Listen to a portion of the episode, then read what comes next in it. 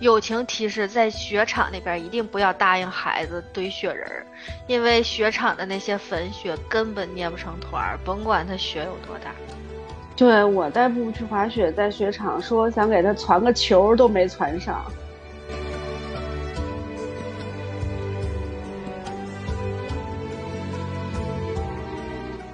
大家好，欢迎收听宝妈云多吧，我是刚带孩子滑雪回来的苏糖。大家好，我是刚带孩子滑雪滑冰回来的鬼财神。本来滑雪这项运动近几年就非常流行，加上刚开完冬奥会的热度，我朋友圈里晒娃去滑雪的人非常多。是呢，这冬天去室外玩，好像各个地方推出的都是滑雪滑冰的活动，所以最近我们也是一直在玩这些。但是滑雪是真的累呀，自己滑就很累了，带娃就更累了。太对了，深有体会。而且孩子还不太受控制，一会儿想滑，一会儿又不想滑了，就还得陪玩儿。本来孩子东西就多，滑雪的东西就更多了，而且都很沉，雪鞋又不好走路，你还得帮娃拿着雪具，又怕什么手套、帽子、零七八碎的东西别掉在哪儿。反正滑完真的是浑身酸疼，怪不得日本这边都是滑雪温泉不分家。滑完就必须泡个澡，因为泡完真的是非常舒服。哎，日本那边都是自己带这些雪具什么的呀？咱这边也有自己带的，但是一般都是比较专业的人士才带。嗯，普通大众一般都是随便玩玩的那种，到现场直接租就行了，或者有一些雪场的门票，直接就含雪服跟雪具，省去了一部分的麻烦吧。不过给他们换那些衣服的时候，还有到场地里边也是得一直帮他们扛着，也是很累的。我们也是租的呀，但是你租完得帮他们拿着呀。日本这边好多雪场不要门票，只有坐缆车才要票。滑雪其实是一项挺危险的运动，毕竟它是归在极限运动里的。像是舒马赫玩赛车都没把自己怎么样，玩滑雪把自个儿玩医去了。各种骨折、受伤的新闻也是层出不穷，所以带孩子进行这项运动的时候也一定要注意安全。今天我们就来聊一聊安全的问题。对，这确实是个大问题。滑雪嘛，现在很多视频很小的一个小豆丁儿滑雪，超级萌，超级可爱。给大家的误导就是越小学越好，但我觉得不是。那种小豆丁儿滑雪的前提都是有一个滑雪特别厉害的爸爸或者妈妈。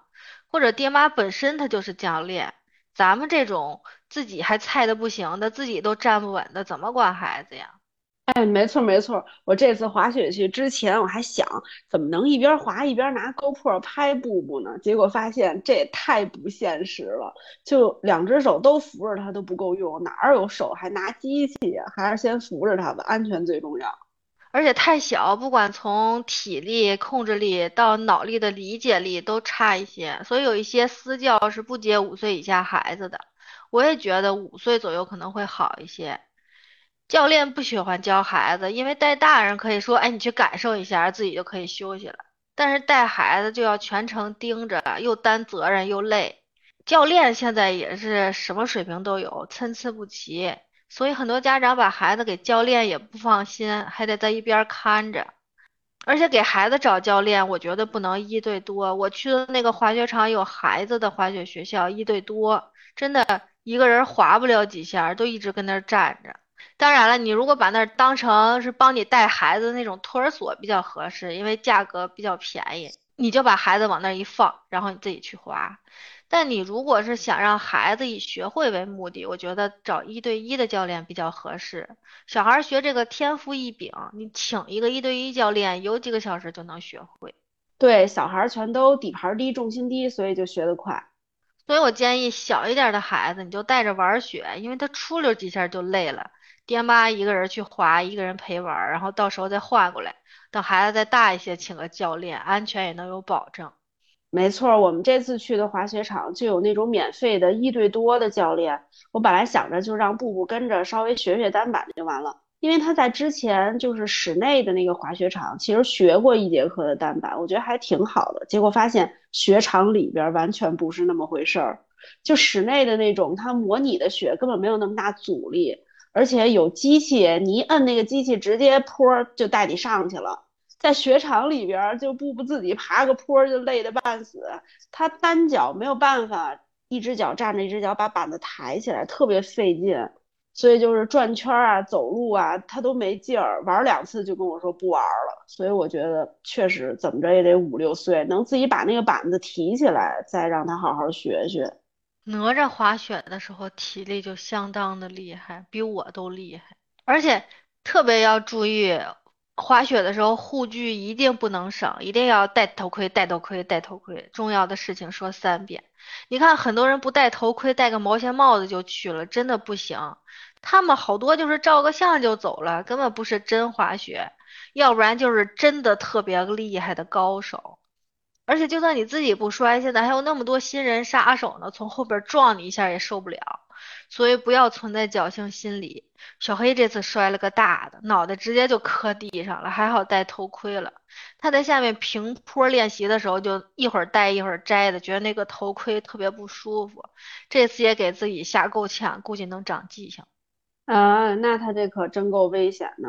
头盔确实挺重要，还有就是雪镜也不能少，尤其是阳光特别充足的天气，你不戴雪镜真的是看不见，一会儿就雪盲了，非常危险。还有现在特别流行的那种屁股垫儿，也是小朋友们开始滑雪的多了兴起来的各种造型，什么小狮子、小乌龟，我看大人也有带的，确实挺管用的。要是觉得马上要摔了，就赶紧往地下坐，那玩意儿真的坐上一点都不疼。刚才咱们聊了那么多滑雪的，其实滑冰也是一样的，护具一定要带好，而且要到正规的冰场去。回忆一下，咱小时候经常滑那种野冰巨多，现在想想也挺后怕的，掉到冰窟窿里的新闻也是很不少。关于这个护具的问题，很多人其实都不在意。你看，国内很少有孩子骑滑板车或者骑小自行车戴头盔的，但其实我知道的。国外好像都让孩子戴，不戴的话是不让上路的。日本这边小孩骑自行车是一定要戴头盔的。日本妈妈接送孩子不是很多电动自行车吗？包括自行车前后那个座儿，孩子也是必须戴头盔。这些其实就跟安全带一个道理，为什么一定要系安全带呢？平时开车其实一点事儿没有，不就是为了那个万一突发的那一下？没错，没错，我觉得我原来意识也真的是不太强。自从有了布布之后，就是这个安全带的问题，现在就一直记着。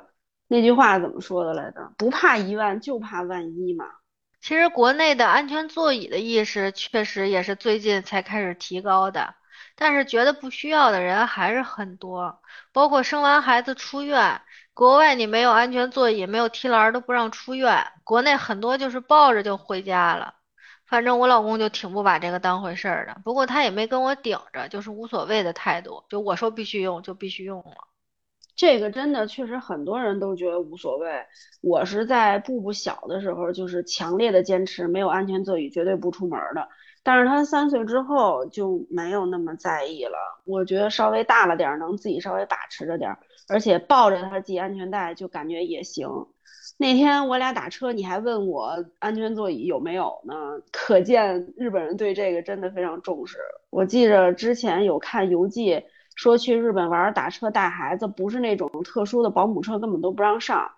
国内是真的没有这些，确实安全意识方面还是差很多的。包括孩子不能坐副驾，因为副驾的安全气囊对孩子来说不是保护，而是危险。我家这方面其实做的也有瑕疵，就比如我家从安全座椅换到那个垫高的那种安全坐垫儿，那种推荐身高其实是一米二，我家才一米一，然后就是低于十分钟的路程，比如说去超市、去幼儿园，他想坐副驾就让他坐了，因为速度还没起来就到了，但其实这些都是不对的。副驾好像本身就比较危险，别说对孩子了，对大人也危险。因为他那个位置好像就是危险的，就是如果一旦出什么事情，司机会下意识的把自己避开嘛，这样的话副驾就让出去了，所以好像是说司机正后方的那个位置会安全一些。虽然现在家家都有车，开车出门也成了常态，但汽车对孩子的安全隐患还是挺多的，包括把孩子自己放车里，孩子热死憋死的那种新闻，当妈的真的看不了，太气愤了。还有电动车窗，孩子扒车窗一碰按钮就可能把手或者头夹到。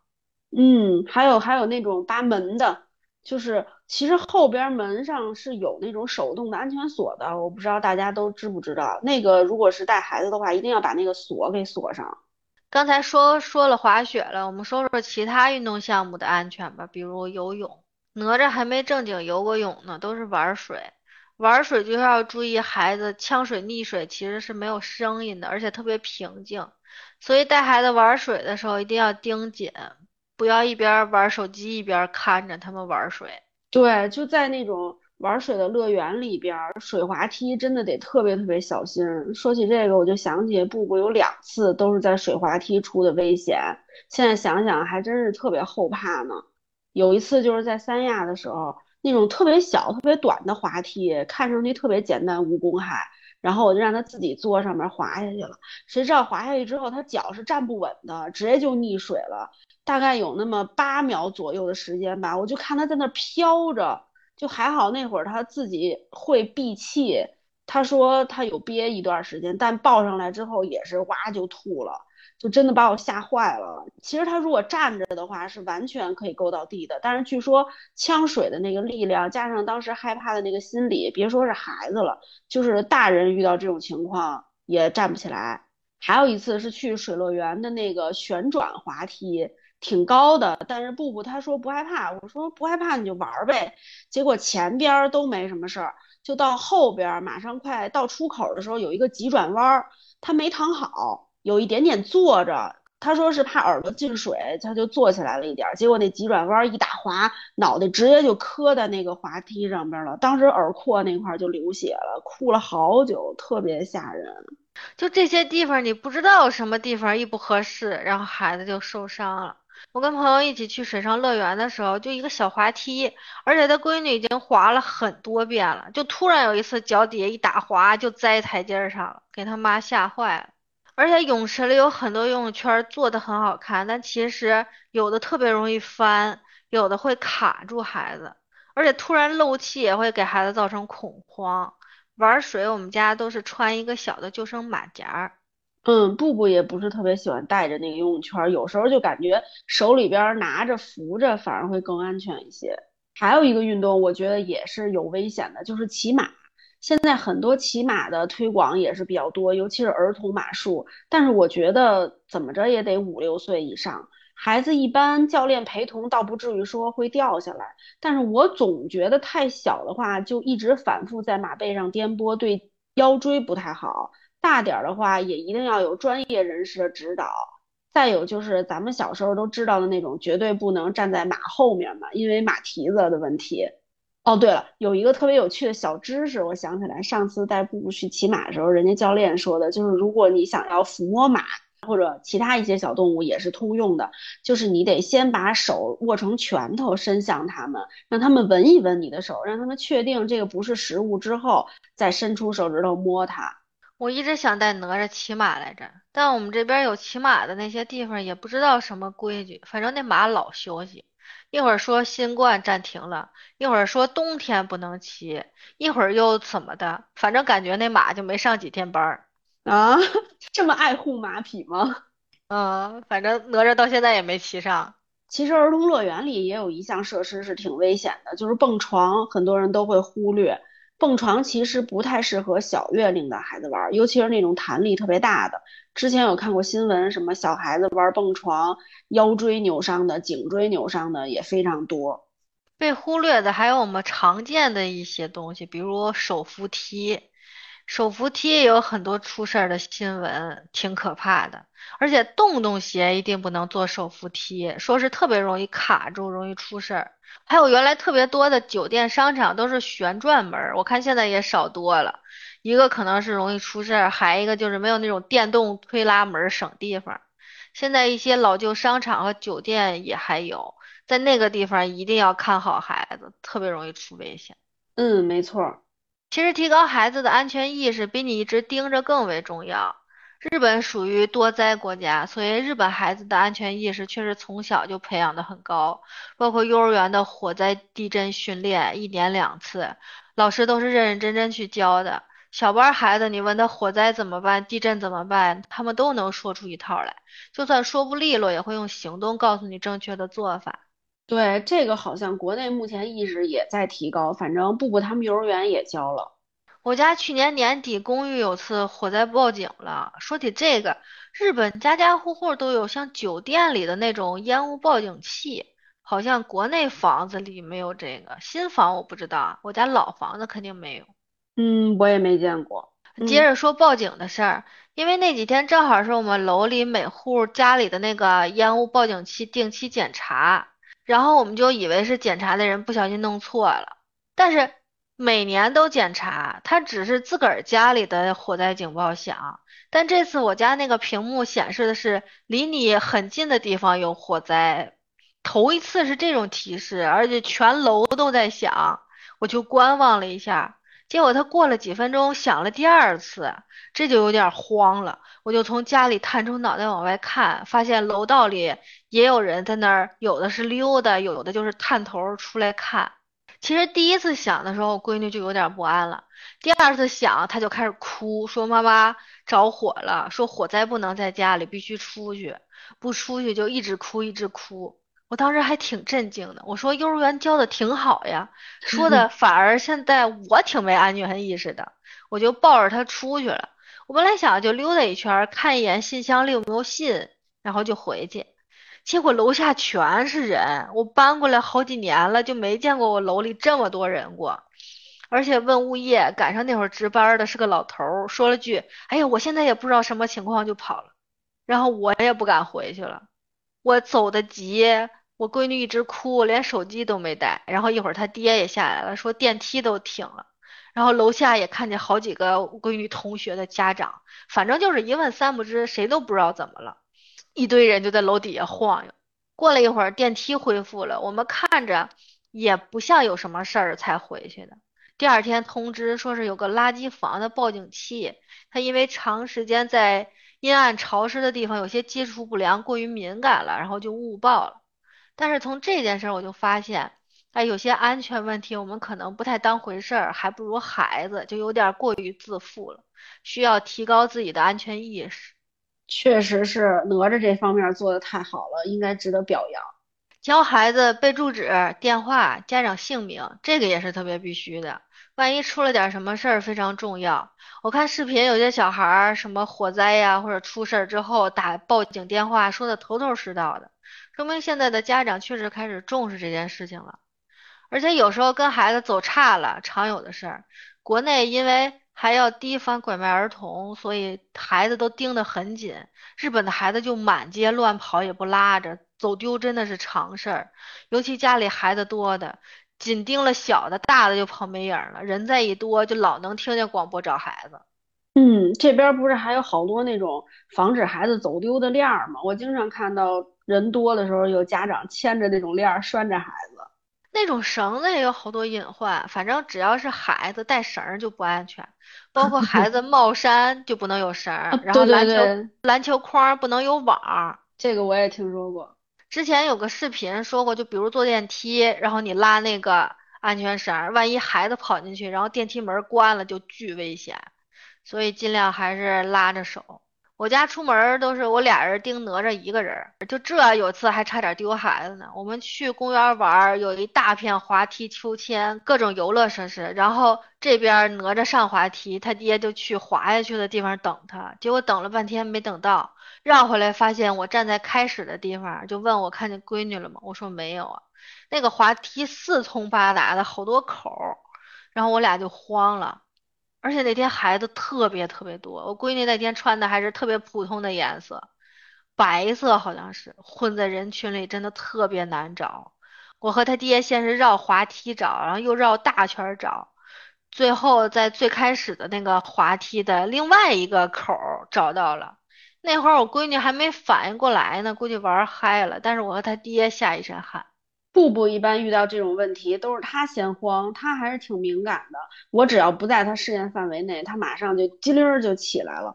但是我跟他说过，一旦找不着我了，就在找不到我的那个地方，千万别动，我一定能找到他，就不要他到处乱跑去找我，那样更容易丢。哪吒其实也慌，我找的时候还往有哭声的地方找呢，因为哪吒看不见我们就哭。但那天可能是因为实在人太多了，所以和孩子走散一定要提前跟孩子说好应对方法，就像财神那样的，还要经过演练，演练真的有用。有时候孩子一下就慌了，忘了该怎么办了，但你演练过，他就有印象，就好很多。而且人多的时候带孩子玩，一定给孩子穿的稍微鲜艳点儿，比较有特征。包括之前说的滑雪，都觉得白色的滑雪服好看，但真的一下就跟雪山融为一体了。我闺女那天租的是个橘色的裤子，就巨好找。给孩子买雪服，我真的强烈建议买鲜艳的颜色，越鲜艳越好。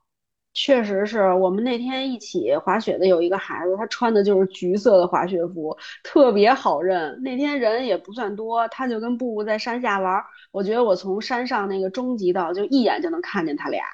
还得教会他认各个场所的一些工作人员也很重要。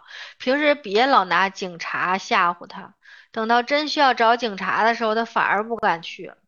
没错，老王有一次带我家发小的孩子和布布两个人一块儿出去玩，当时就是一个两岁，一个六岁，真是看不过来。老王带布布上厕所那会儿功夫，小男孩就不见了，给老王给急的。结果找到他的时候，发现他正在跟工作人员聊找人的事儿呢。当时老王就觉得，哎，我发小教的还挺好的。虽然我们说了这么多危险的事情，估计宝妈们也在脑子里脑补了很多画面了。但是不管多危险，我们还是要尽可能的多带孩子去看看外面的世界，多尝试一些新的运动。我们不可能一辈子都帮他们规避危险。虽然我们都不希望孩子遇到任何危险，但是还是要教会他们如何面对危险，啊，沉着冷静，积极的自保和自救。没错，你说的太对了。在增加安全意识的同时，我们还是希望今年可以多带孩子出去玩的。那我们今天这期节目就先和大家聊到这里。我们的节目每两周一更新，欢迎大家订阅。我们的节目目前可以在喜马拉雅、网易云、苹果的 Podcast 以及所有能接收到苹果播客的平台收听到。那我们就下期再见啦，拜拜，拜拜。